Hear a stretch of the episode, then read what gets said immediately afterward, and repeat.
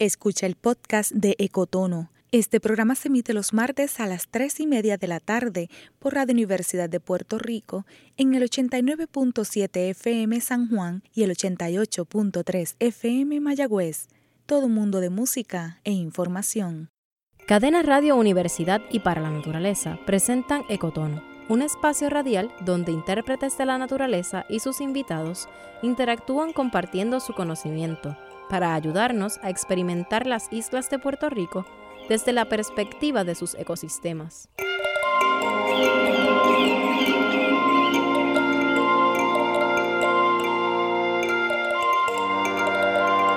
Mi nombre es Débora Rodríguez y soy una voz para la naturaleza. Les doy la bienvenida a Ecotono, un espacio radial en el que los invitamos a escuchar con curiosidad el mundo natural de nuestras islas y a religar sus días con lo que ocurre en él. Calibren bien sus sentidos, que ahora vamos a experimentar la naturaleza de una manera diferente. La naturaleza está llena de ciclos y es nuestro mayor ejemplo de solidaridad. ¿Quién se fijaría en que el higuerillo, un árbol de gran altura y copa frondosa, se desprende de sus hojas en primavera para que los cafetos en el sotobosque reciban más luz y puedan comenzar a florecer.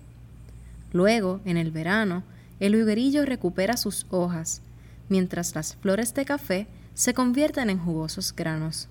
Solo quien esté en sintonía con esos ciclos puede percibir la solidaridad de la naturaleza y ser solidario con ella. Me alegra saber que existe alguien así y agradezco que nos acompañe en el día de hoy. Para aquellos que no lo conocen, mi nombre es Ricardo Alvarado, mejor conocido por Tato. Ha sido aquí en el barrio Bermejales, sector Buenavista, para servirle a ustedes. Tato es un hombre alto y rústico. En sus manos curtidas y su rostro tostado por el sol, se nota que trabaja la tierra. En julio 1 cumplo los 67. Pero estoy desde pequeño, yo, mi vocación era la agricultura. mi padre quería que me quedara en la finca, mi mamá quería que yo estudiara. Y siempre estuvo, mami era la fuerte en mi casa y entonces, pues, por último me dijo, pues tráigame un diploma y después haga lo que usted le, dé la gana, pero hágalo bien. Y así lo hizo. Para hacer realidad el sueño de su mamá, logró obtener un diploma en trabajo social, pero su conexión con la tierra era mucho más fuerte de lo que su mamá creía. Hablando de esa conexión, ¿cómo, ¿cómo es esa conexión con la tierra una vez uno se mete en este proyecto? Ay, es algo, es algo bien fuerte te digo que cuando uno, cuando uno entra a, este ambiente, es, como enamorarse. El que, se enamora, el que se enamora lo, puede definir. Es algo de, lo que no puede salir. Es para toda la vida. Es como, como un compromiso. Como, Yo te digo que yo este todos los días pues vivo esto. Me siento feliz en hacerlo. Tato dirige la finca Guaraguao localizada en el barrio Bermejales de Orocovis. Este proyecto se comenzó en, sí este, trabajándolo ecológicamente, aunque tradicionalmente pues estuvo más o menos de esta forma. Es una finca pues con árbol de centenario, café, guineo, china, cultivados tradicionalmente pues de la forma más sana. Después pues nosotros lo, hemos convertido prácticamente en un taller educativo también Aquí vienen muchos estudiantes de, escuelas, de universidades, de diferentes lugares. Eh, también es un proyecto que, lo está usando pues, varias universidades. La Universidad de California pues, ha estado aquí, la Universidad de, otras universidades, la Universidad de Puerto Rico, pues los estudiantes vienen y practican también. Jacinto de Utuado, por ejemplo. Y, jóvenes de nuestro pueblo que también vienen a hacer prácticas. Todos esos estudiantes quieren aprender lo que Tato ha descubierto tras largas horas de observación e interacción con los árboles y las plantas de su finca. Aquí hacemos la agricultura en armonía con el ambiente. Aquí respetamos este, el bosque, respetamos, eh, hacemos participativo porque eh, aquí participan de esta finca aves, animales silvestres y respetando siempre, toda la práctica va, en armonía con el ambiente. Respetamos los cuerpos de agua, los cuidamos, respetamos también la biodiversidad. Pues la, ayudamos también porque si hay que llevar cualquier maleza, pero mantenemos, no, no, no somos, no vamos tomando toda la sombra. Aquí hay, hay, árboles centenarios. Antes de la tormenta había mucho, era mucho más poblado. La tormenta, pues, María impactó fuertemente a este lugar, pero sin embargo ya se ha ido levantando. La finca tiene mucho que ofrecer. Son 28 cuerdas. Tenemos áreas que son boscosas, que, son, eh, son bosques ya. Las que están hacia el río. Esta finca tiene tres quebradas y, y la cruza un río. El río es común y, la, las quebradas también, porque el río este, divide la finca de otra finca, pero llegamos hasta ahí, hasta, y hay una charca, hay una, una cascada y hay varias, bastante bosque. Hay partes bien inclinadas también. ¿Y todas las partes de la finca se trabajan? Bueno, son trabajables, sí, vamos a ver, pero no están trabajándose todas. Algunas áreas. Esta área de acá, que es el cafeíno, pues son 15 cuerdas que estábamos trabajando antes del huracán.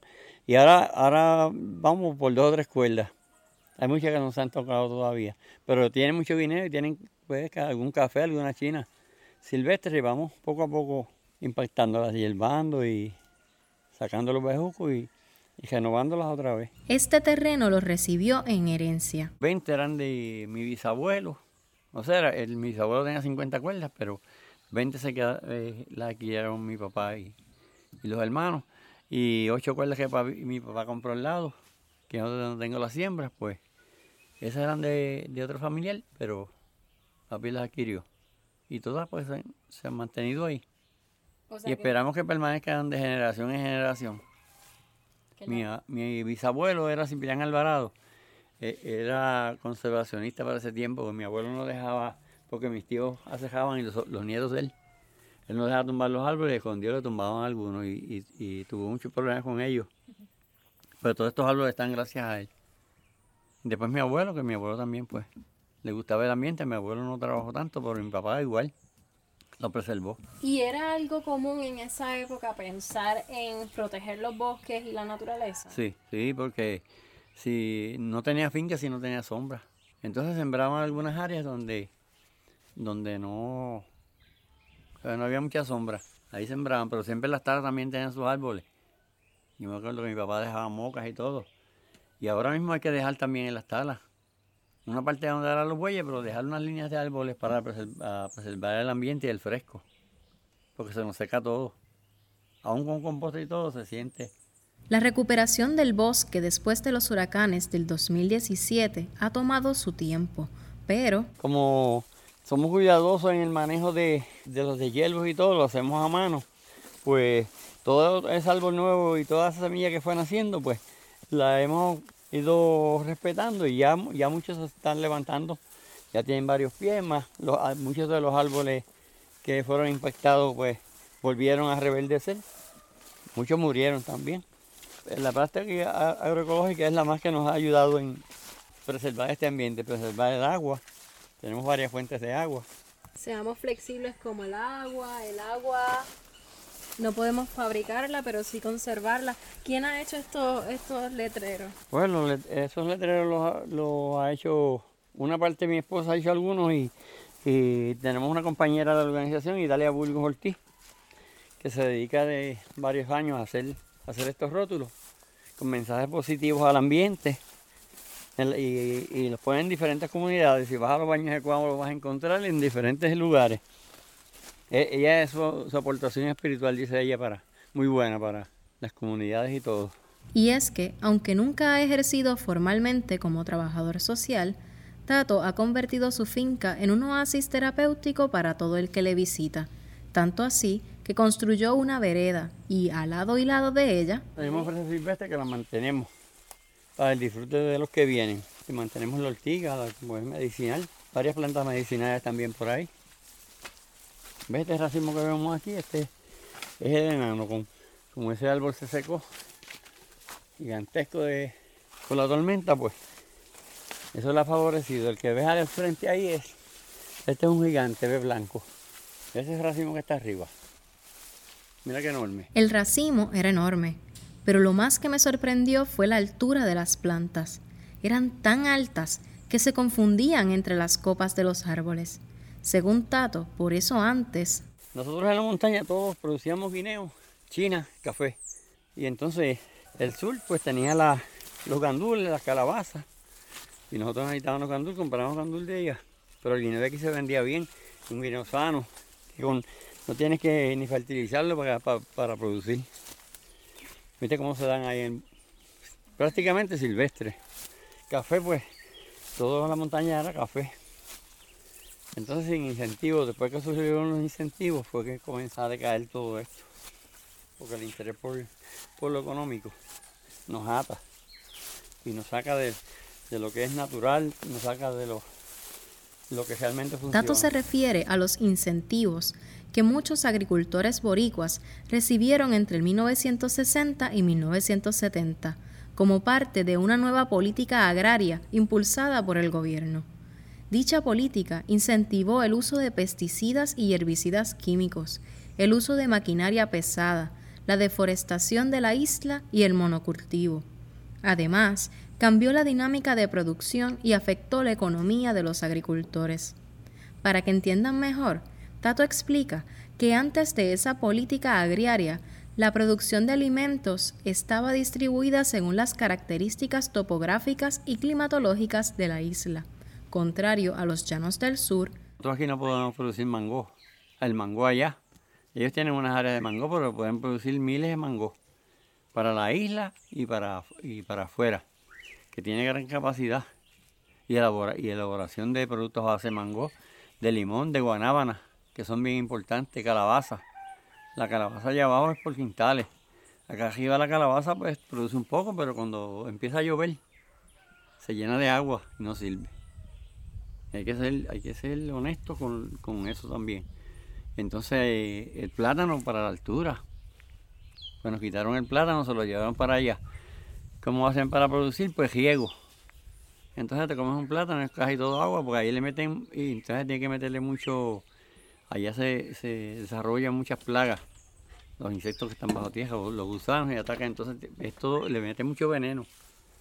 Entonces estamos consumiendo, eh, y no lo dice cuando el alimento cuando te lo venden, pero está lleno de, unos químicos bien fuertes y peligrosos. El, veneno que usan para el plátano mata un pejo a, a tres pies de distancia. Es demasiado fuerte. Entonces, pues nosotros no lo comemos y, esas partículas van a, nuestros órganos. Por eso que sin fumar, pues padecemos con cáncer de hígado, con cáncer de los pulmones, o con cáncer de próstata en el hombre, o en, o en el útero, en los órganos reproductivos de la mujer. Todo el mundo ahora tiene cáncer. Pues, y, la base es la alimentación. Otro elemento que se vio afectado por esa política agraria de 1960 a 1970 fue la calidad del agua. El agua, este, tras de que nos nutre para cuando tenemos que usarla para, el consumo, también podemos usar para el riego y, ayuda mucho a las plantas. Esas plantas están así porque por aquí bajan venas de agua. Arriba está el bosque y entonces pues el agua baja y ellas se nutren del agua. Y ves palmeras, y si siembras yautía, yo sembré malangas ahí, lo doy a saque malanga. Y bien buenas. No la vemos, pero están pasando por ahí. Es bien importante. El agua en una finca es bien importante. Y en todos lados en Puerto Rico, eh, yo me acuerdo en el 60 yo iba para la escuela y donde quiera había un manantial. Por todos lados. Después vino la maquinaria pesada. Y la máquina pues, por mejor que la use, por la vibración, tiende a, echar por un lado, o, sea, se va más honda porque no se van las venas, las venas están ahí, pero se, va más honda. Y entonces sale en otro lado por allá. Y perdemos a veces ese recurso. Y eso ha pasado en todos lados, pero si podemos prevenir. Nosotros limpiamos este camino después de María con la máquina, pero con mucho cuidado. Ya están marcados los sitios y, y partimos los árboles primero, que estaban en el piso, y ella saca un poco los, los escombros y pone orilla hay muchas cosas que se pueden usar, pero con, mucha conciencia y respeto al, ambiente. Menos impacto posible. Por eso es que... Tenemos mucho guineo. Diferentes tipos de guineo, como el niño, el enano, gigante. El gigante, pues, el gigante blanco es una de las variedades que, se adaptan más a, las fincas bajo sombra, porque son altas. Son los guineos tradicionales. Allá, ahí pasamos por el morado también El guineo Montecristo también crece alto. Y entonces pues bajo sombra funciona bien. El enano pues ahora está funcionando bien porque como se cayó bastante sombra. Pero cuando se pobla bastante pues baja, baja la cantidad de, de guineas por racimo, ¿ves? Se dan más pequeños. La diversidad es una de las bondades de la naturaleza y promoverla es uno de los principios de la agroecología. Sin embargo, en la época de los incentivos, Tato era uno de los pocos agricultores que se preocupaban por respetar los ciclos de la naturaleza. Yo he pertenecido a varios movimientos agrícolas, Asociación de Agricultores, luego Ganaderos Unidos, núcleo de ganaderos, pero cuando estábamos en, en la asociación, pues vi que la participación era de dos o tres.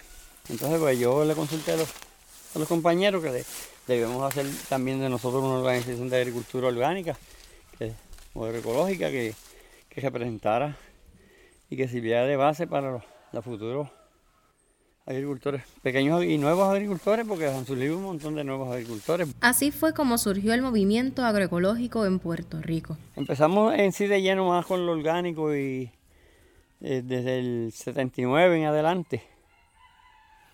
Ya en los 80 pues estábamos haciendo algunas prácticas y, y, aquí se formó, se formó también la organización Boricua.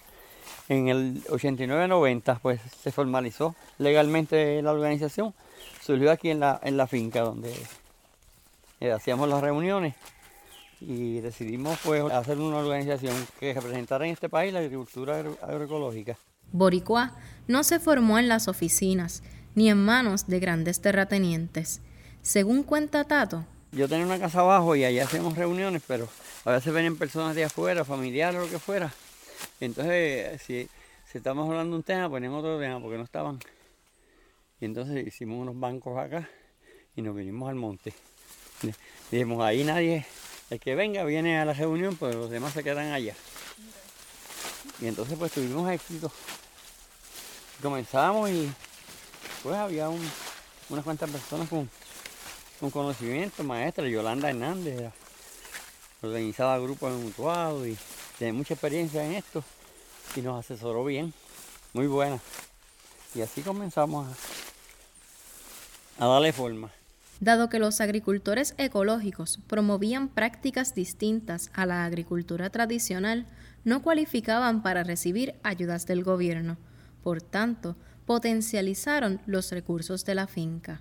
Al apostar a... Pues la agroecología pues comenzamos usando este no muchos insumos externos, sino eh, externos podemos preparar nuestra composta, tenemos animales con nuestros animales, pues consumimos de ellos también, porque si criamos conejos, pero ese estiércol que producimos lo, vamos composteando y lo vamos usando para producir en la finca. Eh, de la misma finca pues hemos aprendido a usar de, la paja, los musgos, todo. Preparamos este una composta y, con eso abonamos nuestros productos. El sabor es, mejor y entonces le garantizamos a nuestros clientes cuando vendemos los productos de que están consumiendo un alimento sano. Yo creo que Hipócrates era el que decía que, tu alimento sea tu medicina y que tu medicina sea tu alimento, eh, a la inversa. Tato no estaba inventando la rueda cuando pensó que debía aprovechar cada elemento de la finca al máximo. Él solo puso en práctica lo que aprendió de sus antepasados. Eso consumían nuestros abuelos. La yautía de aquí y los abuelos hacían lo mismo. Usaban lo que estaba en la finca. Que si la hoja de guineo, todas esas cosas se, se compostean y se, y se le agregan a la planta. Y es, un, proceso continuo que se está haciendo. Eh, después, cuando, vino, cuando llegó la, Revolución Verde, que fue para allá para los 60 o del 50 en adelante, que empezaron, después de la guerra había unos sobrantes de químicos y todo, empezaron a elaborar unos abonos y, a hacer la gente dependiente. Y el tejeno también, porque le mata los microorganismos y además que eso los mata, tienes que estar echándole cosas nuevas. Se te va cada día más abono. Es como el adicto, que empieza con un poquito de droga y al final son cantidades. Es una dependencia. O del, licor, lo que sea. Entonces, pues, este, a los agricultores lo que le han creado es una dependencia. Además, Tato recuerda que... Va a tener mucho café aquí. Entonces, cuando terminaba la cosecha, había que hacer un desganche. Pues se trepaba un obrero ahí con una soga, se amarraba y tumbaba los ganchos de abajo y dejaba las copas. A todos estos no tumbaban, no tumbaban un árbol. Y entonces eh, ahí llegaba la florecía en mayo y estaba, estaba, había, había entrada de luz. Florecía el café, cuajaba y entonces en lo que el grano iba creciendo, volvía la copa otra vez y se hacía el árbol, se hacía la sombra y ese café era, eh, salía bien jugoso. Café primera. Entonces también además de eso había moca, había el moral. El moral tira casi toda la hoja en tiempos de florecida. Esa hoja del moral se pone bien negra, como la composta negra. Cuando se, degrada rápido. Eh, había higuerillo. El higuerillo coge y bota la hoja, tú dices, se murió el higuerillo. Mira, por ahí unos higuerillos enormes que tenía mi papá. Pues botaban la hoja cuando venía la florecida. Y se ponía este, esos árboles estuvieron esto bien blanquito, todo de flores. Y al tiempo que ya había florecido, que estaba el café cuajado, el higuerillo echaba todas las hojas y quedaba la sombra otra vez. Entonces para recogerlo era bien agradable porque estabas en el bosque, tenía china, llenos maduros por ahí y estabas en sombrita. Recoger café va, eh, al sol, como el que siembran ahora, no es, no es nada de bueno. Porque si hay vallarde, te pican los vallardes más el sol caliente, no hay quien resista ahora. Entonces el calentamiento Aquí se siente el calentamiento aún con la sombra que hay. Pues tenemos que protegernos. Gracias a su entendimiento sobre la naturaleza, Tato se ha dado cuenta de que... El cambio climático, este, yo, yo lo escuchaba antes y es como todo que te hablan de, por, ejemplo, te hablan de Bermejales, tú nunca habías venido, viniste, pues, pero que tú dices, pues, ¿cómo será? Quizás es un monte alto. Pues yo pensaba que, que el cambio climático, pues, iba quizás a, a afectar un poco en algunas cosas, pero no, no, no tan fuerte como... Sí, este, nosotros para la primavera siempre sembrábamos y, llegaba la lluvia. Y ahora con el cambio climático cae un aguacero y el otro día es tan fuerte el vapor y el calor que evapora. Sí, porque el agua está evaporando de una forma bien fuerte en pocos días. Entonces las plantas que están como el tomate que tienen que sembrar un poco más al descubierto, pues tenemos que cambiar eh, las técnicas de, de manejo de todas esas plantas. Empezar a experimentar. Todos los días tenemos que experimentar. En el caso del café. Se han alterado los ciclos de floración. Eh, en estos días pasados este, hubo una primero, de, en marzo hubo una, una florecida que ya hay unos granitos y entonces paró de momento porque eran cogidas marzo, abril y en mayo un poco. Eran como tres florecidas. Pues ahora en estos días pasados hubo una, una floración pequeña que ya está en junio cuando comenzó junio, que ya, ya no era, ya eso había cejado ya. Y entonces vi por ahí una floración. Se han alterado, la floración se ha alterado y entonces pues eh, es, otra cosa que cuando entonces viene, el café no viene a la vez y entonces tienes que estar dejándolo. O a veces lo va, si lo coges, algunas personas lo cogen y está nuevo, está verde y eso daña la, calidad del café. Ya para, para mayo y, y, junio pues estaban las fincas preparadas. Después de la floración pegaban, empezaban a, a, limpiar, a deshojar y todo, y estaba, y esperar que llegue el café nuevo. La calidad del café es la primera, como te dije ahorita. Uva, a ver cogerlo todo uva, que jojo, todo rojito. Así mismo. Hay más plagas a veces en, la, en, los vegetales. Salen algunas plagas, pero con remedios naturales que he aprendido. Y con los compañeros que consultamos. He usado el ajo, infusiones de he preparado ajo y, y las apeljo. Eh, eh, para el repollo he usado el, el, ají. El ají bravo que usan para, para hacer los piques. Pero, hay que hacerlo con un guante porque pica. Te, deja la mano picada. Con guantes lo desbaratamos en agua y después lo pelamos. Lo puedes dejar fermentando un día o dos y después lo cuela. O el mismo día lo puedes hacer fresco también, pero si lo dejas fermentar, pues lo cuela y después lo pelja. Siempre con una bomba o una regadera y, con cuidado en los ojos, porque si te caen los ojos, arde mucho, peligroso. Igual de peligrosa es la dependencia cuando se trata de producir y consumir alimentos. En términos generales, Tato considera que la producción agrícola se convirtió en un hecho político porque para producir este hay unos controles. Entonces, pues muchas veces los agricultores solos no podemos. Necesitamos ayuda. Para eso, para eso contribuimos al país el país ha estado en manos de, unos y de otros. Es, un issue político, sí. Si la producción agrícola y, nos tienen de la mano, nos cogen porque por la comida nos cogen a cualquiera. Si quieres conocer a Edgardo Tato Alvarado y la finca Guaraguao, visita próximamente las redes sociales de Para la Naturaleza, donde diariamente encontrarás contenidos sobre temas de actualidad. Escríbenos a ecotono.paralanaturaleza.org con tus comentarios, preguntas o sugerencias después de cada programa los martes de 3 y 30 a 4 de la tarde. Este programa fue editado por Aitza Santos de Radio Universidad de Puerto Rico. Agradezco a todos los colaboradores de este programa, a Gina María Suárez por la coproducción y a Eduardo Alegría por la música. Recuerda, puedes encontrar este y todos los episodios de Ecotono a través de las plataformas sociales de Para la Naturaleza y Cadena Radio Universidad. Les habló Débora Rodríguez, una voz para la naturaleza.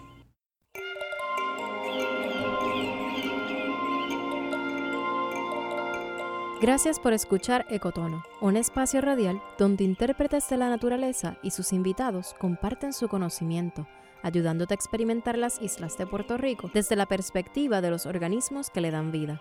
Todos los martes, desde las 3 y media de la tarde, un programa de cadena Radio Universidad y para la naturaleza.